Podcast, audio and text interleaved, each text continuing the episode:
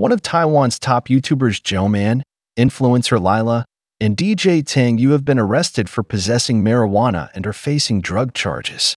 After receiving a tip, the new Taipei City Police Department's Criminal Investigation Corps on Monday, November 6th, deployed teams to conduct drug raids at multiple locations early on Monday morning, November 6th, reported Liberty Times.